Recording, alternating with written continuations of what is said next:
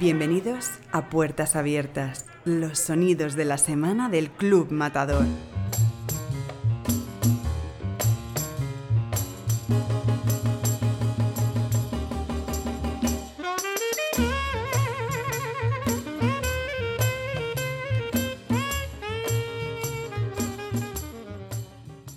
David, buenas tardes.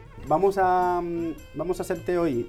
va- no vas a beber whisky solo, vas a beber un Manhattan. Pero me vas a poner un whisky bueno en un whisky barato como me pones siempre. No, este whisky es muy bueno. Este whisky, aquí siempre, aquí no hay whisky malo. Aquí siempre hay whisky bueno. De- eh, luego hay, hay whisky barato y whisky caro, pero todos son buenos. Te voy a poner un, te voy a hacer un Manhattan con un, con un whisky rye, ¿vale?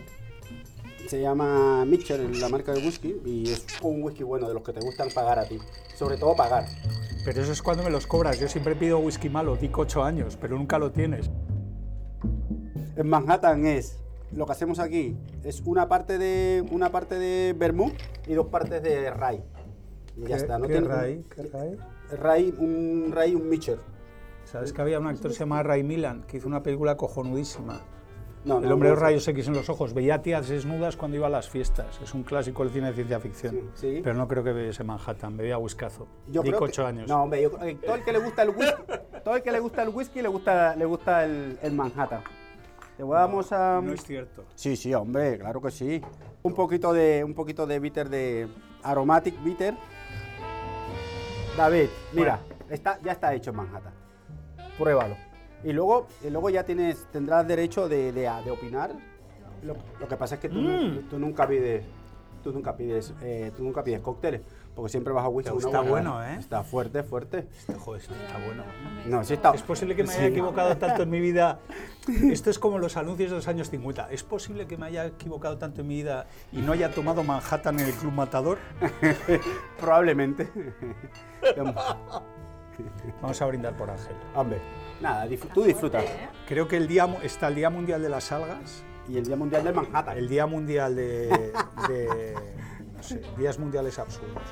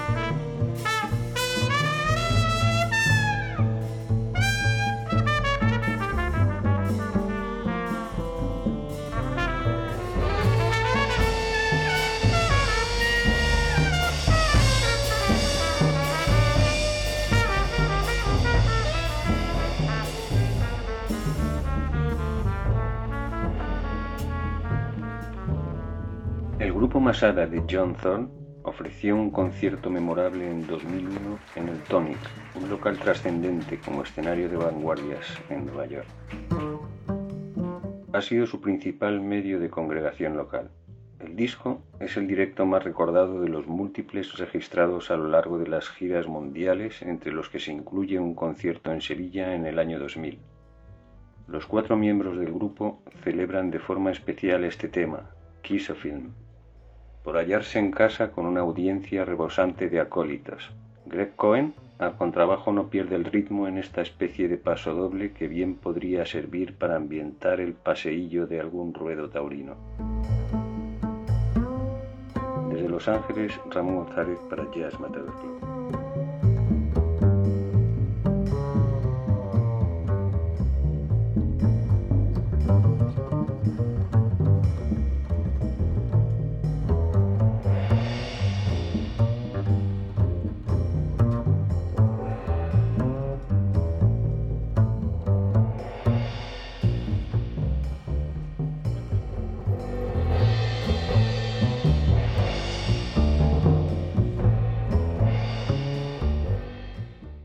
De Lectura Matador, hoy con el escritor Alex Michaelides y su editora María Fasce.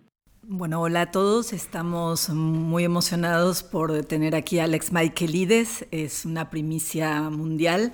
Mm, Alex Michaelides empieza su gira de presentación de Las Doncellas, su última novela, por España, antes incluso que en Inglaterra o en Estados Unidos y en los muchísimos países en que será traducida. Michaelides nació en Chipre en 1977, pero vivió desde muy joven en Londres, estudió literatura inglesa en el Trinity College en Cambridge, estudió cine en el American Film Institute de Los Ángeles, psicoterapia y de pronto dejó todo para escribir La paciente silenciosa, una novela con la que sucedió algo extraordinario, eh, además de las grandes críticas que tuvo, ganó el premio de los lectores de Goodreads, eh, conquistó a más de dos millones y medio de lectores, se tradujo en 50 países y eh, lleva ya más de dos años en la lista de más vendidos en New York Times e incluso en España. Y Brad Pitt compró los derechos, su productora, para hacer una gran película. Y ahora llega Las doncellas, el gran desafío. Entonces, em, Quisiera empezar por preguntarle a, Alex eh, cómo ha sido el proceso de la segunda novela. Todos sabemos que no hay un desafío mayor para autor, lector, editor. Sabemos que esa segunda novela es la gran prueba, sobre todo después de un gran éxito. Cuando escribí La paciente, eh, pues estaba en un lugar mm, muy solitario, me encontraba muy solo.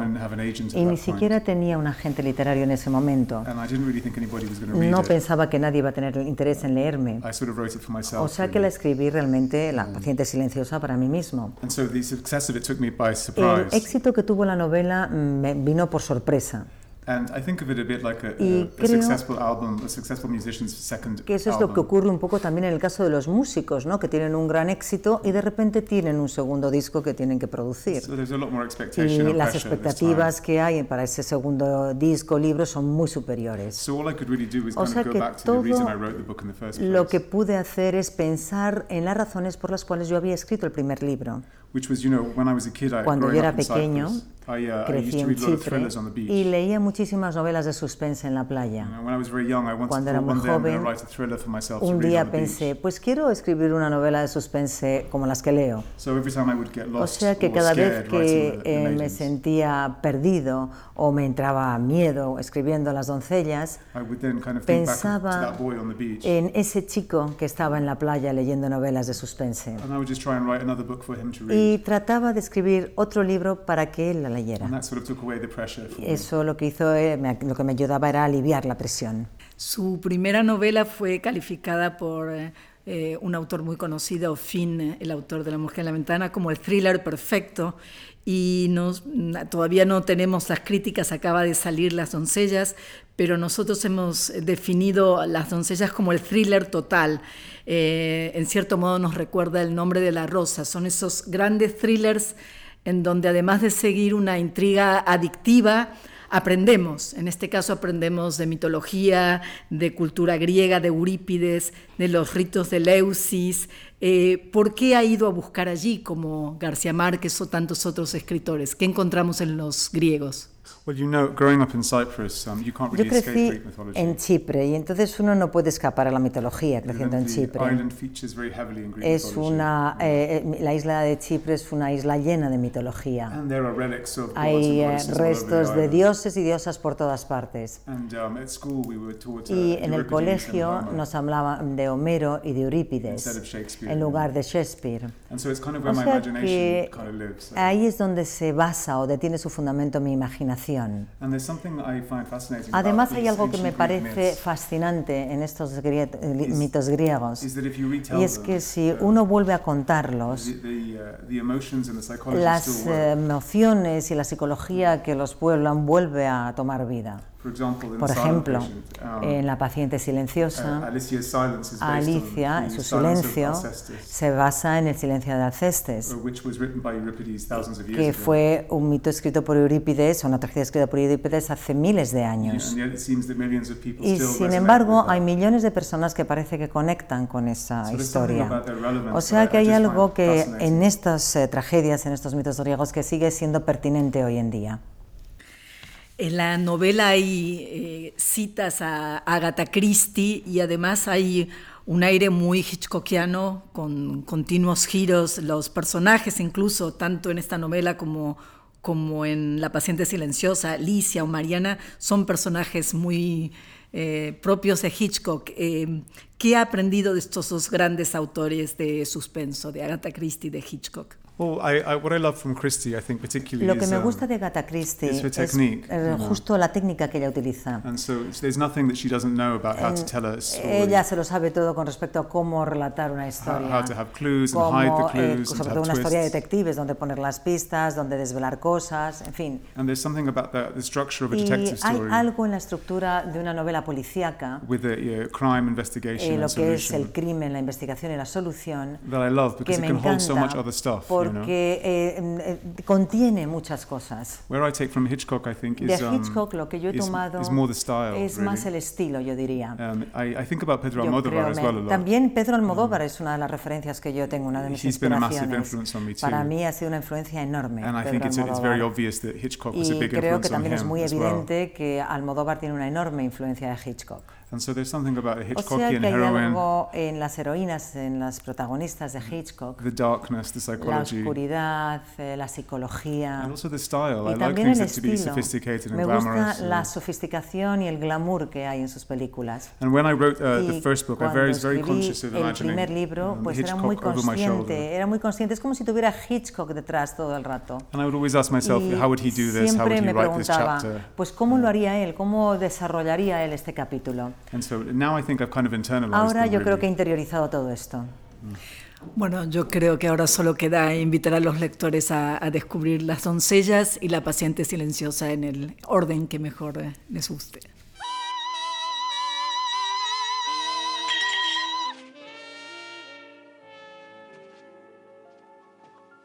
¿Qué diantre ha sido eso? Un mi bemol. Club Matador. Puertas abiertas.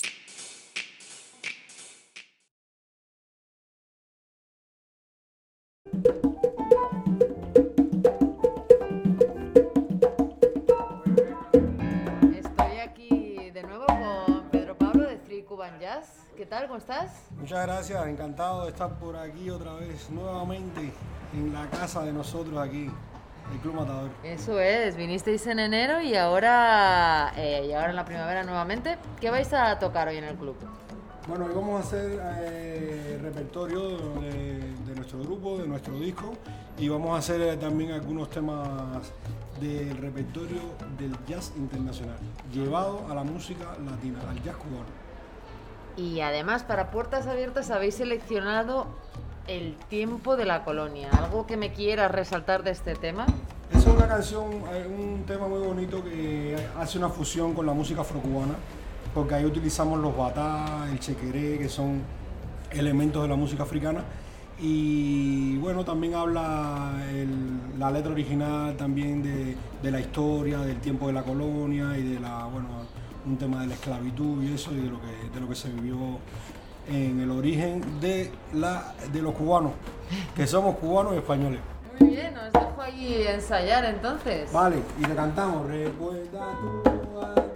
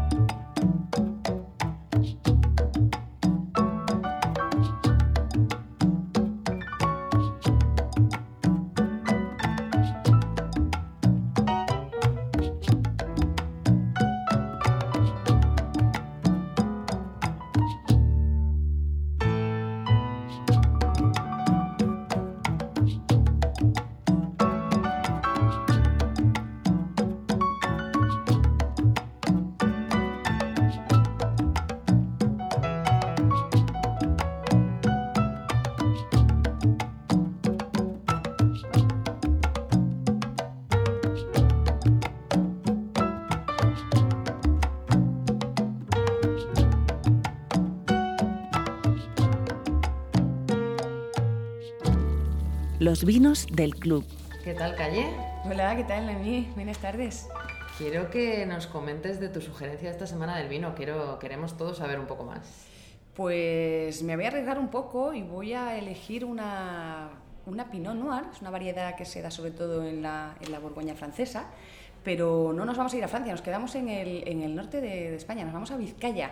La bodega Itzazmendi está haciendo ahora, normalmente hace esta bodega, hace sobre todo chacolís blancos, pero se ha atrevido a hacer un tinto muy atlántico además porque las viñas están en el Cantábrico, todo tal que tiene también esas notas salinas y es una Pinot Noir con Ondarrabi Belza, que es una variedad autóctona de la zona de allí de, la, de Vizcaya y del, y del, mar Cantábrico. Curiosa. Pues sí, la verdad que sí. Y ha sido todo un descubrimiento porque es un vino que en ningún momento te esperas que fuera una Pinot Noir, que somos como uvas mucho más cálidas, sino que es muy fresco, es un vino muy fresco, muy buena acidez, entra perfecto, tanto con carnes, pescado, arroces, y ahora que hace muy buen tiempo y con exceso calorcito, sobre todo la semana que viene, pues es un tinto ligero y fresco, fácil de, fácil de beber. Para los fieles del tinto en esta época. Pues sí, la verdad que sí, yo que es verdad que cada vez soy las que, tiro más a vinos ligeros, no con tanto cuerpo, no tan pesado, sino que te puedas beber una, dos y tres copas o sea que recomiendo mucho esta bodega, Itzazmendi, de Vizcaya, y este vino en particular que se llama Eclipse. Estupendo, pues vamos a probarlo. Pues vamos allá. Mira ya el color que tiene, ¿eh? La verdad es que es bien ligero. Vamos a ver. Venga, que lo disfrutes. Pues un gusto. Mm. Pues nada, Gracias, Hasta la próxima. Club Matador. Puertas abiertas.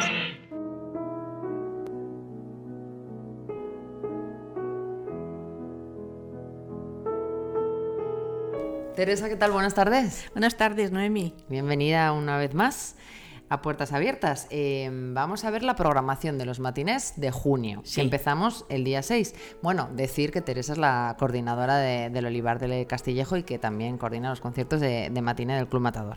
Así que si te parece, empezamos por el día 6. El día 6 toca el violonchelo Manuel Moya. Hace un recorrido de tres siglos de violonchelo Manuel eh, compagina la docencia con recitales por toda la geografía española y europea, tanto como solista como en agrupaciones de cámara y orquestales. Escucharemos un recorrido sonoro por las composiciones para violonchelo solo, a lo largo de tres siglos, de tal manera que el siglo XVIII toca la suite número 4 de Bach, el siglo XIX está representado por, Duport, el siglo XX el checo Popper y el contemporáneo Lutoslavski. Muy completo el programa. Sí. Y el día 13 tenemos una actuación especial porque vuelve el acordeón al club, que vuelve tiempo que no lo teníamos. Vuelve el acordeón con Nicolás Tanaskovic.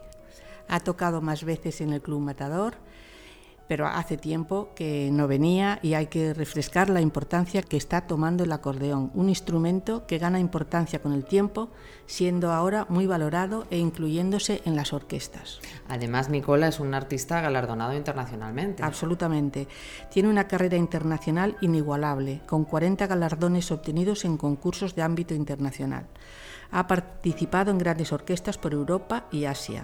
Su técnica y su particular visión de la interpretación le ha llevado a un reconocimiento a pesar de su juventud. Escucharemos a Cabezón, Scarlatti, Sánchez Verdú, Pedro Antonio Soler, entre otros. Y ahora mismo estamos escuchando uno de los estudios de Chopin que estará en el programa del día 20 de Vadim Gladkov. Y es que vuelve el piano, lo recibimos con mucha alegría, vuelve en, julio el, eh, en junio perdón, el piano al club. Vuelve el piano al club. Es una gran alegría para todos porque lo tenemos un poco olvidado. Hmm. Vuelve Vadim Gladkov, conocido también en el club. Aprovechamos siempre para tener el placer de escucharle cuando tenemos esta posibilidad. Es ucraniano, terminó sus estudios con mención honorífica en Kiev, amplía luego sus estudios en el Reina Sofía, aquí en Madrid, teniendo el premio de alumno más sobresaliente. Es profesor de piano en Inglaterra, donde está ahora, sigue cosechando premios y ya pasa a ser jurado de concursos internacionales. Interpretará para el club Carnaval de Viena de Schumann y cinco estudios de Chopin. Y el día 27, también al piano, contaremos con Ángel Laguna. Ángel Laguna vuelve al club. Ángel trabaja la calidad por encima de la innovación, basándose en los compositores clásicos, sintiendo el mensaje que tiene que transmitir al público. Ha recorrido muchas salas de conciertos por España y Europa, principalmente. Ha recorrido Alemania, Holanda y Londres. Escucharemos a Mozart, Schubert, Liszt y Beethoven. Y con esto terminamos junio. Un junio muy especial y variado. Desde luego, pues muchas gracias Teresa. Gracias a ti. La cartelera.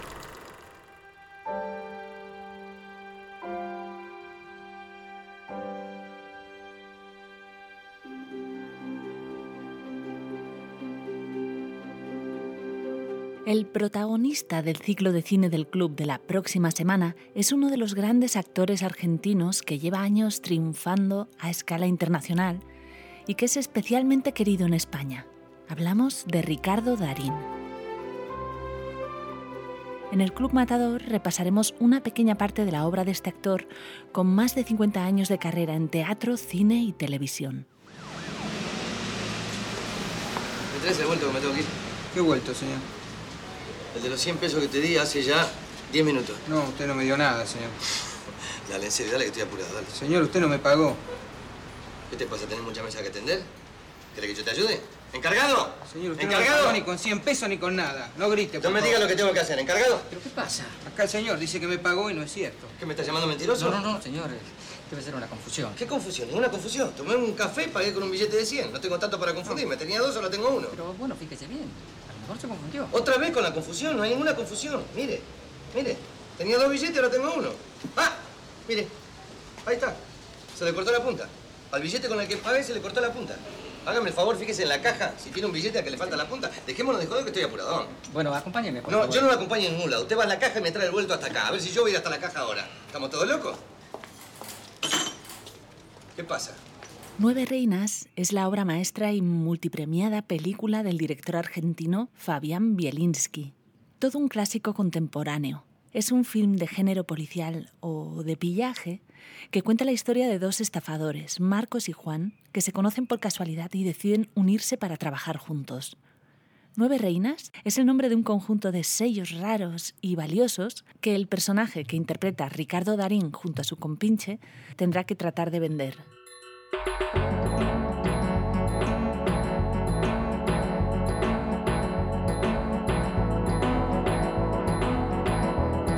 La segunda propuesta del ciclo es la película El Aura, también dirigida por Bielinski, protagonizada por Ricardo Darín, estrenada en 2005. En una entrevista reciente en la televisión pública argentina, el propio Darín recordaba el trabajo de Bielinski para la película El Aura de la siguiente manera. Él empezó a, armar en su cabeza la idea de El Aura y mm, ya éramos muy amigos en ese momento por todo lo que nos había tocado vivir juntos. Y me participó de un experimento, porque en realidad El Aura es un experimento cinematográfico. Él él me dijo que él sabía cuál era el cuento que quería contar, sabía cuál era la estructura, pero que teníamos que investigar mucho sobre el personaje central, que es este... Taxidermista, ¿no? Este, un taxidermista, un tipo con un paciente epiléptico. Eh, el aura en sí, el, término, refiere a, a, un momento previo eh, así es llamado por la mayoría de los pacientes y de los que entienden del tema. Eh, es, es una descripción que se le da al momento anterior, inmediatamente anterior a un ataque de epilepsia. Es decir, es un instante en el que el paciente eh, sabe que le va a ocurrir un, ataque, un ataque y, este, y se prepara, entre comillas, para ese momento, porque no nos olvidemos que un, ataque fuerte de epilepsia, es una especie de corte eléctrico cerebral, el cual Ricardo Darín también protagoniza la película Un cuento chino, una comedia dramática de producción hispano-argentina. Cuenta la historia de Roberto, un amargado, metódico y solitario dueño de una ferretería de Buenos Aires, que cuenta hasta el número de tornillos que le llegan en cada caja. Roberto entabla una curiosa amistad con un chino llamado Jung, con el que difícilmente se puede comunicar puesto que no habla castellano y que da mucho de sí en el desarrollo del film. Le está hablando en chino, ¿cómo que no entiende? Yo hablo cantonés, él habla mandarín, idioma diferente. La gran puta.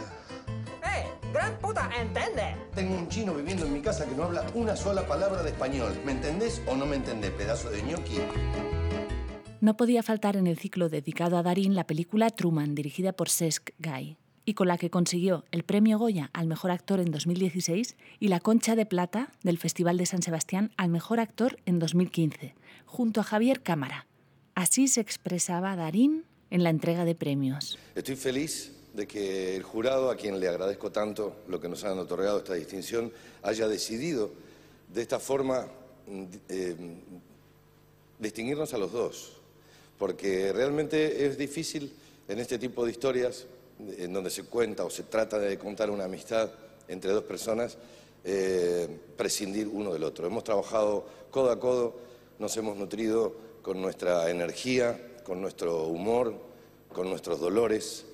Nos ha dolido mucho realmente esta película.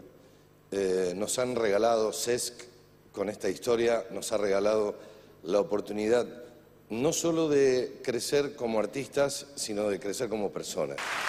La cinta narra la historia de Julián, que recibe una visita inesperada de su amigo Tomás, que reside en Canadá. Los dos hombres, acompañados del fiel perro Truman, compartirán momentos emotivos y sorprendentes provocados por la complicada situación vital de Julián.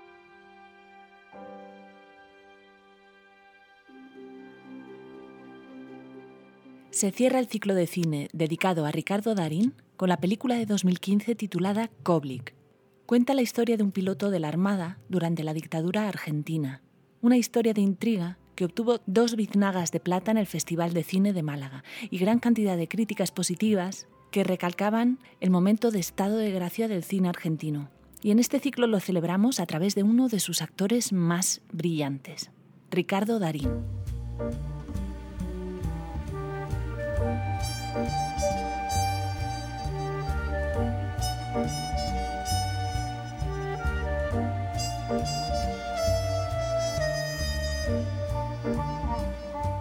Y hasta aquí llega Puertas Abiertas, los sonidos de la semana del Club Matador. En el próximo programa tendremos la oportunidad de escuchar a los bodegueros Fernando García y Daniel Landi, de Comando G. Su nombre proviene del trinomio gredos, granito, garnacha. Y guiados por nuestro bodeguero Telmo Rodríguez nos hablarán de las viejas cepas del Alto Alberche, en Villanueva de Ávila. Hasta la semana que viene.